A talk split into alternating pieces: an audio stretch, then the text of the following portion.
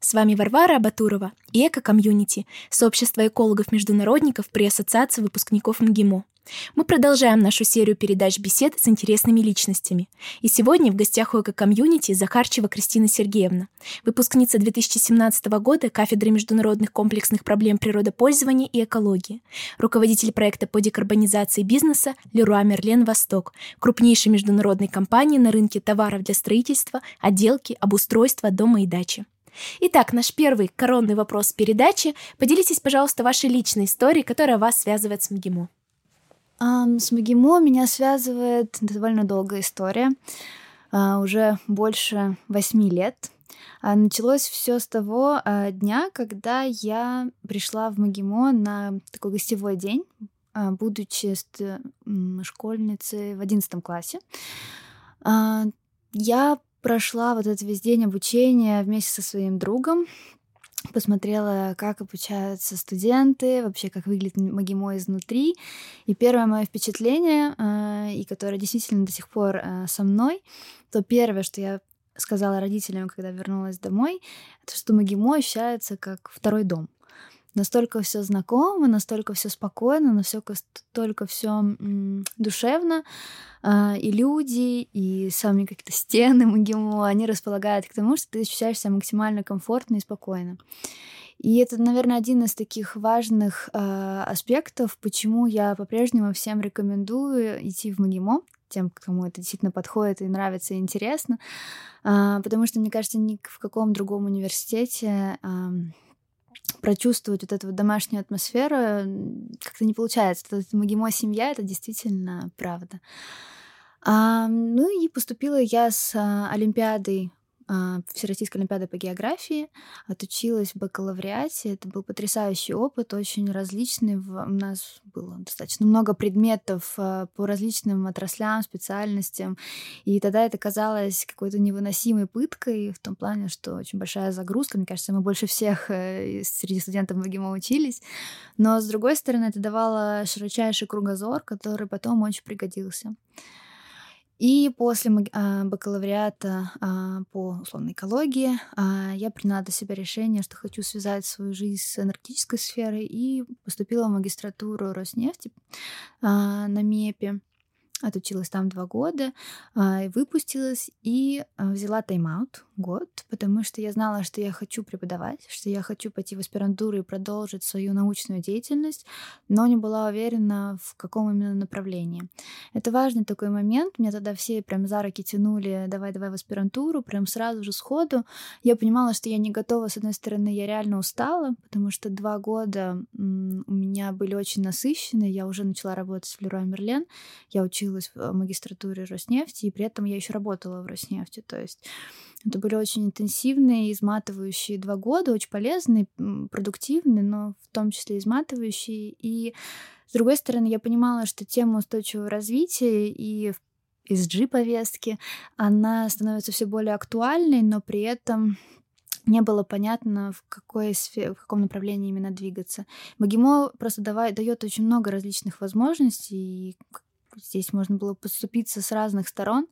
Вот, и когда я уже была уверена, что я хочу продолжать двигаться, в том числе больше, наверное, со стороны финансов по этой тематике, я поступила в аспирантуру МГИМО и сейчас являюсь аспиранткой нашей кафедры международных комплексных экологических проблем природопользования и в том числе уже начала преподавать у наших студентов. Так что это потрясающий опыт. Тогда давайте непосредственно перейдем к тому, а, как, а, какие навыки и знания, которые вы получили в МГИМО, непосредственно вам помогли в вашей профессиональной жизни, потому что вы уже упомянули о возможностях, которые дает МГИМО. Вот давайте немного углубимся в эту тему. И также хотелось бы узнать, а, были ли какие-то трудности во время профессиональной деятельности, которых вы чувствовали, что вам, возможно, не хватило в процессе обучения. И если они такие были, то как вы с ними справлялись? А, да, навыки. Это очень сильно зависит, в том числе, наверное, еще от человека, не столько даже от вуза. МГИМО действительно дает скорее возможности, а вот сколько ты возьмешь и что именно ты возьмешь, очень много, очень сильно зависит от студента самого, от самого человека. А, и от характера, и от его амбиций, и вообще как он рассматривает а, свой, свою активность и цель обучения в МАГИМО. Для кого-то МАГИМО — это дом, но дом в том числе там, завести знакомства, а, не только в плане каких-то да, там, знакомств, которые потом пригодятся, выгодных знакомств, но и друзей, и это одна из, наверное, хороших, правильных целей, которые Мегимо дает ну, в избытке в большинстве случаев. Все мои, допустим, ближайшие друзья — это в большинстве случаев э, ну, кто, те ребята, которые со мной учились в МГИМО. А с другой стороны, если ты это рассматриваешь как несколько лет обучения, будучи э, студентом и имея эту веселую жизнь, но не акцентируешь свое внимание на вот эти научные перспективы и возможности, которые дает МГИМО, тут, наверное, даже вот говорить не стоит о том, что э, что ты упустил или не упустил. Поэтому, если мы все-таки берем такую вот, а, наверное, тип студента, который умеет совмещать и научную, и профессиональную деятельность, а, и а, жить полной жизнью студента, то а, навыки, которые очень полезны потом а, и могут пригодиться, это нам навыки м, дискуссии и общения с людьми. А, в МГИМО тоже очень разные люди, разные преподаватели, разные студенты, с разными ситуациями можно столкнуться. А, в МГИМО дает международную вот эту площадку, участие в конференциях, а, как слушатель или как спикер, и это позволяет понять а, а, различные типы людей и как правильно с ними общаться. Второй, наверное, самый такой тоже важный навык — это навык презентации вот это вот, как я уже упоминала, большое количество различных конференций, эм, я считаю, это очень важный аспект, потому что потом, кем бы ты ни был на работе, тебе нужно защищать и отстаивать свою точку зрения, и вот умение говорить, умение быстро ориентироваться и зная, да, имея какую-то базу знаний, приводить доводы, это действительно тоже очень важный навык, который дает МАГИМО. Если сфокусироваться больше на нашей именно специальности, да, вот экологическое устойчивое развитие, Честно, у меня никогда не было ощущения, что я чего-то недополучила. Как раз было все ровно наоборот. Э, то, что готовят таких специалистов, уже вот кафедре было, да, там 10 лет, это потрясающе, потому что на рынке такого не было, не было никаких аналогов. И э, МГИМО удалось э, опередить, то есть рынок России именно. Понятное дело, что на Западе это давно уже такая популярная тема и в плане образовательных программ, и в плане бизнеса но на российском рынке не было аналогов. То есть были экологи, которые работают на производстве, и даже сейчас, когда я говорю, или наши студенты говорят, что я там, чувственной экологии, я эколог, у всех первое восприятие это ну, эколог, который работает с документацией или работает на производстве. То есть нет вот этого вот э, ассоциации, что это человек, который, в принципе, тоже делает какие-то бизнес-проекты, разрабатывает определенные там, схемы, стратегии, в том числе на уровне там, да, государственном уровне, правительства и так далее, но с пониманием, как это все влияет на экологию, на, на общество и на, в принципе, управленческую структуру. То есть так вот как бы сейчас это формируется. Поэтому в моей практике, отвечая вот прям четко на ваш вопрос, такого не было. Наоборот, все очень ценили и отмечали всегда, насколько мы качественно подготовлены, вот наши студенты, и я в том числе. И это было очень ценно.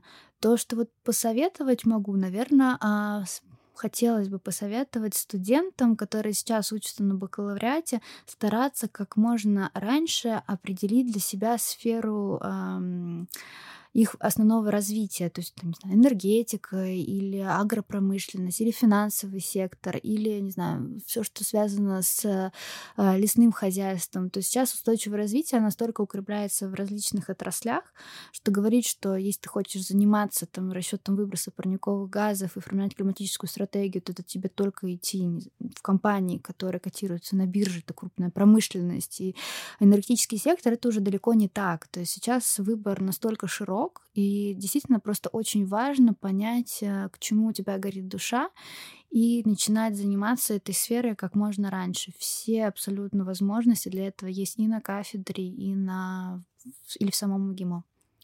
И тогда я предлагаю сейчас перейти к вашей непосредственно профессиональной сфере, которой вы себя реализуете. И вы работаете в крупнейшей международной компании ритейлере, которая активно реализует свою экологическую политику в рамках своей деятельности и также предоставляет в открытом доступе отчетность об этом Поэтому не могли бы вы поподробнее рассказать о том, какие ваши задачи в данной компании и как э, могут себя реализовать ребята именно в компании ритейлере, то есть не таких стандартных, получается, компаний, которые мы обычно привыкли видеть, да, а именно вот компании международного уровня, которые реализуют свою деятельность на российском рынке. Угу. А, мой опыт, он, наверное, такой а, уникальный, потому что, как я уже упоминала, то для меня очень была важна, было очень важным развитие в энергетическом секторе. Но когда я выпускалась, э, российские компании были явно еще не готовы. То есть говорить о каком-то стратегическом подходе а, наших крупнейших энергетических нефтегазовых компаний тогда было очень рано. Были отдельные проекты у некоторых компаний за рубежом, но в России, ну, были какие-то отдельные проекты уже на то время в России, но страте- стратегическим именно подходом это было назвать совершенно нельзя, не говоря уже о каких-то климатических именно стратегиях. Поэтому, да, я очень с радостью согласилась работать в Леруа Мерлен, потому что понимала, что это вот то, к чему нас готовили. И вот все, что а, ты получил за 4 года, ты имеешь возможность сейчас попробовать на практике. А, параллельно а, я продолжала вот учиться в магистратуре и работать в Роснефти, то есть я не отказывалась от энергетического а, своего развития, и я искренне предполагала, что, закончив магистратуру, возможно, скорее всего, я уйду обратно в энергетику, а, потому что мне это ближе. Ближе именно, ну, я все знаю об этой сфере, я хочу в ней развиваться, и до сих пор она для меня очень важна. Но жизнь повернулась и сложилась так, что в компании ритейле я а, занимаюсь энергетическими вопросами. То есть мой блог как раз он состоит а, из а, формирования спроса компании на зеленую электроэнергию, зеленую энергию, управление зданиями и логистику. То есть это все так или иначе связано с энергопотреблением компании, будь то логистика, да, это топливо, или здание, это те же котельные, или, в принципе, потребление электроэнергии, теплоэнергии. Я могу сейчас рассказать об этом чуть подробнее, но то, что вот важно отметить, это не единственный путь, конечно, это вот, говорю, мой личный, так, так вот сложилась ситуация, я безумно рада, что она так сложилась. То есть то, чем я хотела заниматься в энергетической компании, я занимаюсь просто в компании ритейлере, и это здорово. Для ребят, а, которые хотят или рассматривают возможность вот э, развиваться именно в таких компаниях, конечно, нужно понимать, что все же основной фокус компании, он направлен на ее основную деятельность, а основная деятельность — это товары. То есть состав товаров экологичный, работа с поставщиками, аудиты экологические, социальные, а, зеленое формирование зеленых предложений и так далее. Это основное направление работы как для продуктовых ритейлеров, так и для непродуктовых ритейлов. А, то же самое, наверное, касается в том числе производственных ну, компаний, а, производящих пищевую продукцию. То есть здесь именно нужно понимать эту вот специфику. Это очень потрясающе интересная отрасль. Это м, то направление, тот сектор, который очень близок к конечному потребителю. И если правильно подойти вот а, к нему, то очень можно быстро себе сделать правильный, хороший, качественный, но быстро сделать а, личный бренд. Потому что, допустим, когда мы говорим про зеленую генерацию, про ВИА, это нечто что-то отстраненно отдаленное для людей, как бы, ну, это у нас в городе не находятся, да, угольные те же станции или газовые электростанции. Люди знают, что они существуют, но они их не видят ежедневно. То же самое, как бы, когда ты приезжаешь за рубежом, ты в городе конкретно не видишь ветряк, или солнечную электростанцию, тебе нужно выехать, и, там, чтобы их увидеть.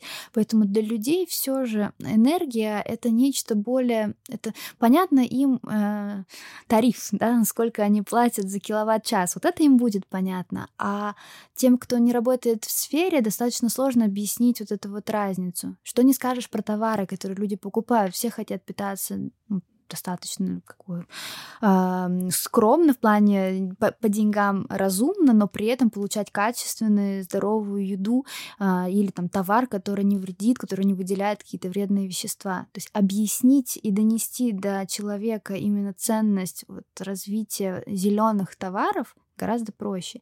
И вот в ритейле очень большое как раз поле для именно вот развития этого направления. Если кому это интересно, то это прям действительно карт-бланш, потому что любой ритейл сейчас задумывается именно об этой специфике.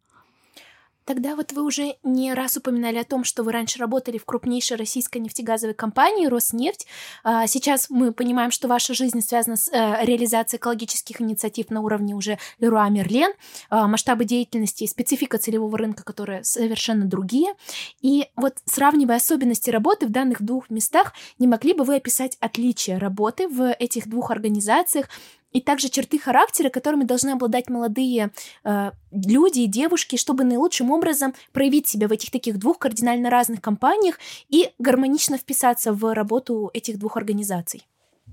Да, очень хороший, интересный вопрос. А, действительно, это был уникальный опыт, э, когда с самого начала у тебя есть возможность сравнить Дело даже не в том, что они разные по своему роду деятельности, а разные по своей культуре. А, Роснефть — это действительно крупнейшая корпорация, а, где есть э, достаточно большое количество бюрократических процессов. Это неплохо и не хорошо, но это факт. А, и чтобы донести, реализовать какое-то решение, оно проходит достаточно много, очень много этапов, да, как бы просмотров, согласований и так далее. Леруа Мерлен — это компания, где когда ты приходишь, заходишь в лифт или заходишь в офис, даже сотруднику, который тебя не знает, он тебе говорит привет. Все общаются на ты. И для меня, э, девочки, которая только закончила бакалавриат, было очень странно говорить ты, а, не знаю, генеральному директору или даже э, коллеге, которому просто, ну, уже на лет 30-40 больше, чем мне. Это нужно сломать что-то в себе, точнее даже не сломать, а, наверное, поменять что-то в себе, чтобы адаптироваться и понять, что это ты выказываешь не то, что неуважение, а ты следуешь культуре компании. В Роснефти, конечно, такие моменты бы не прошли, то есть э, имя, отчество, вы и так далее. Э, и опять же, тут нужно это неплохо и нехорошо для каждого свое. Важно, э, чтобы вот влиться, интегрироваться, изначально все же понять, а, какую цель ты перед собой ставишь. Ты хочешь как можно быстрее добиться а, каких-то результатов а, именно не в плане занятия даже какой-то позиции, а именно у тебя есть идея, у тебя есть продукт, который ты хотела бы реализовать или ты хотел бы реализовать. И для тебя важно контролировать весь процесс, ну, иметь представление, как это будет происходить, да, и в плане развития продукта, и потом его пиара, и потом обратной связи от клиента, и так далее, и так далее. И вот ты хочешь видеть всю эту цепочку, ты хочешь сам приносить ценность. Тогда, конечно, это все-таки культура Леруа Мерлен, где каждый сотрудник реально имеет возможность выйти со своей идеей, убедить, донести, и если ну, как бы это действительно стоящая а, идея, то он имеет все шансы и в capacity ее ре- реализовать. В Роснефти просто нужно понимать, что а, перспективы огромные. Компания большая, и эм, здесь нужно быть готовым, что этот процесс будет долгим. Он возможен, конечно, но он будет долгим. И а, здесь скорее наоборот нужно очень достаточно большое количество сил тратить на то, не только на продумывание и на реализацию самого продукта, но и на то, чтобы а, это было интересно достаточно большому кругу лиц в плане там департаментов, да, у которых тоже есть свои цели, задачи и так далее. А, и из-за того, что это все же достаточно широкая вертикально интегрированная компания, взаимосвязи гораздо больше, да, вот здесь, кажется, этот, сказывается вот этот масштаб. Поэтому продвинуть какую-то инновационную идею, а если мы говорим именно, опять же, возвращаясь к устойчивому развитию, к экологизации, декарбонизации бизнеса, это сложно, ну, то есть это надо в корне менять некоторые процессы, даже большинство процессов, которые сейчас являются традиционными для нефтегазовой отрасли. Поэтому а, тут нужно просто быть готовым, что, окей, я а, наберусь терпения, и я вижу, я верю, что у меня будут перспективы, и суметь именно а, в какой-то степени и дипломатия нужна в этих компаниях больше, и вот это вот терпение, большой запас терпения и а, иммунитет, наверное, в том числе к долгому процессу согласования, этому бюрократическому моменту. Если э, вы понимаете, что у вас это есть, и вам важно именно э, работать вот в такой большой компании, несмотря на то, что, по сути, в какой-то, на, на каком-то этапе э, вашей работы вы будете занимать определенную, ну, маленькую очень долю, да, вы не сможете контролировать весь процесс целиком, вы сделали какую-то часть, и потом это идет в другой департамент, то тогда да. Если все-таки вы такой инноватор, вот не сидящий на месте, а ценящий еще свободу передвижения, да, вот такой вот человек 21 века, который стремится и работать удаленно, да, из любого части света, и работать на результат э, именно сейчас, здесь и сейчас, то думаю, это не совсем та как бы структура, э, не только Роснефть, а в принципе вот такие вот госструктуры, э, где это реализуемо. Просто именно специфика. Опять же, это не то, что что-то не так с компанией, это именно очень многое завязано, очень много процессов идет, и без этого, к сожалению, не обойтись. То есть здесь нужно либо нарабатывать в том числе свое имя э, и опыт на вот какой-то более суженной а, небольшой компании, что не является Леруа Мерлен, но я имею в виду в энергетическом секторе, а, либо, еще раз говорю, идти немножко, наверное, в другую отрасль, может быть, даже в консалтинг, но работать с нефтегазовыми компаниями, имея, с одной стороны, сохраняя вот эту вот мобильность, да, определенную, подвижность движения, но с другой стороны работая в отрасли. То есть вот нужно оценить э, за все за и против. Единого правильного ответа нет. Для меня оказалось, что мне важнее а, нести пользу. А, в Роснефти на тот момент не было вот этого направления, которым я занимаюсь. Это, в принципе, декарбонизация в основном. Сейчас она появилась, а, и я не знаю, как бы я поступила, будь, да, там я будь, стоя, если бы передо мной стоял выбор а, между компаниями на данном этапе. Правда, не знаю. Ну, то есть, как бы даже даже загадывать не хочется. Но на тот момент э, для меня было очевидно, что я, я знаю, как это может быть, у меня есть много идей, и я смогу сделать реальную пользу здесь и сейчас. Поэтому я вполне осознанно выбрала, сделала этот выбор, и я нисколько не жалею, потому что судьба, она в какой-то степени даже и удача подыграли мне. Как я говорю, я сейчас делаю те вещи, которые изначально сидели в моей голове, для реализации в энергетических компаниях. Спасибо большое за такие вдохновляющие слова и за такой широкий ответ. И вот сейчас, переходя к нашему последнему вопросу, говорили мы уже очень много сегодня об инициативах, и одной из ваших инициатив было как раз это создание дайджеста Центра устойчивого развития МГИМО, где вы являетесь его редактором. И вот как к редактору такой вопрос, почему именно сейчас решили создать данный дайджест? Расскажите побольше, чему он посвящен, поскольку совсем недавно вышел первый выпуск, и какие планы у данного дайджеста у вас как редактора? Тут, наверное, вообще стоит сказать и в том числе про Центр устойчивого развития МГИМО а, и о времени его появления. Действительно, 20, 20 год он для российского рынка стал таким м, поворотным моментом. То есть вроде как-то всегда были эти новости, э, но они не, не занимали всю новостную повестку. Сегодня же практически каждый день, каждую неделю какая-то компания объявляет э, о стратегии углеродной нейтральности, формируются рабочие группы на высочайшем уровне, там, Минэкономного развития, ВЭБ, ЦБ и так далее. А, и ты понимаешь, что это тот вот уровень, когда уже обратного пути нет. То есть процесс запущен, и сейчас даже те компании, которые говорили, да ладно, это там, не знаю, Запад балуется условно, это они, даже они сейчас обращаются за экспертной какой-то позицией, за консультациями, как бы им так перестроить свой бизнес, э, чтобы и с одной стороны, да, их первый запрос это чтобы удовлетворять требованиям государства и западных партнеров.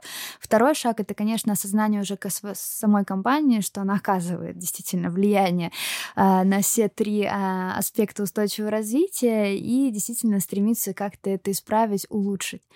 Поэтому вот создание Центра устойчивого развития это действительно очень произошло своевременно, а, именно в том плане, что сейчас э, вся а, информация и вся повестка, она вот сконцентрирована на этой теме, и есть очень много запросов от компаний, от госорганов, а, потому что люди, которыми эти, этим занимаются, люди, которые это будут дальше двигать, они не студенты на нашей кафедры, они политики, они управленцы, они менеджеры, они инженеры в некоторых да, моментах.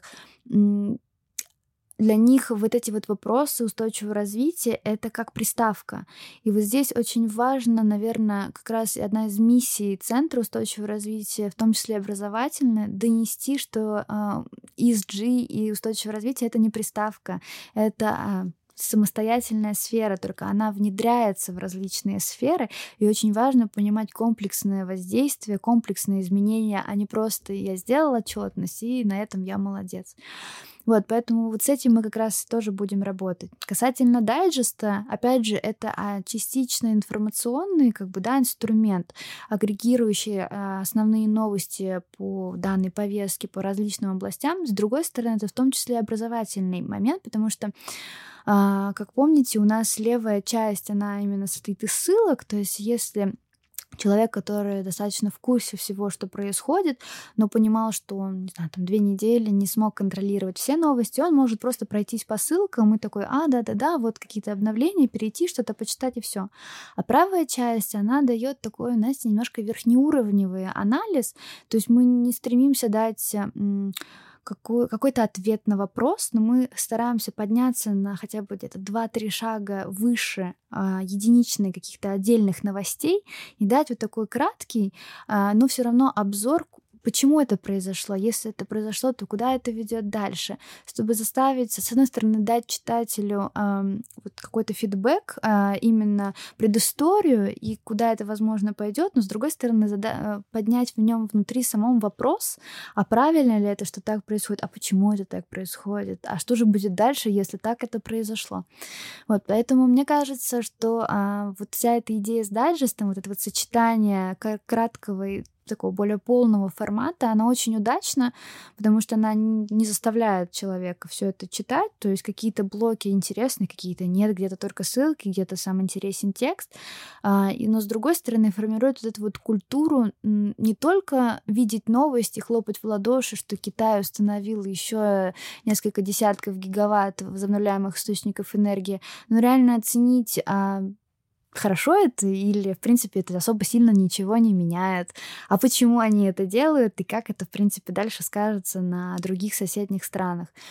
А, поэтому надеюсь, у Дайджеста большое будущее, и он э, получит определенную поддержку, в том числе от наших читателей. Мы продолжаем каждый раз ее собирать и слушать различные мнения. Поэтому посмотрим, как будет дальше. Но ну, а мы продолжаем оставаться, наверное, все-таки в таком формате, слева краткий, справа более расширенный, потому что видим пока его наиболее, оптим... такое наиболее оптимальным это сочетание. Да, и как читатель дайджеста я хочу сказать, что он очень интересный и действительно информативный.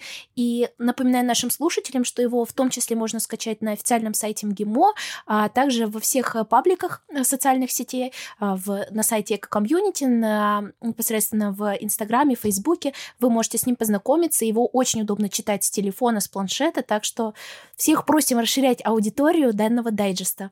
Ну что ж, э, спасибо большое, Кристина Сергеевна, за наш очень информативный и интересный интересный разговор. Уверена, что каждый слушатель почерпнул для себя что-то новое и полезное и конкретно под себя нашел какую-то информацию. И я напоминаю всем, что с вами было Эко-комьюнити, сообщество для всех неравнодушных, комплексным эколого-экономическим и социально-политическим вопросам. До новых встреч! Спасибо. thank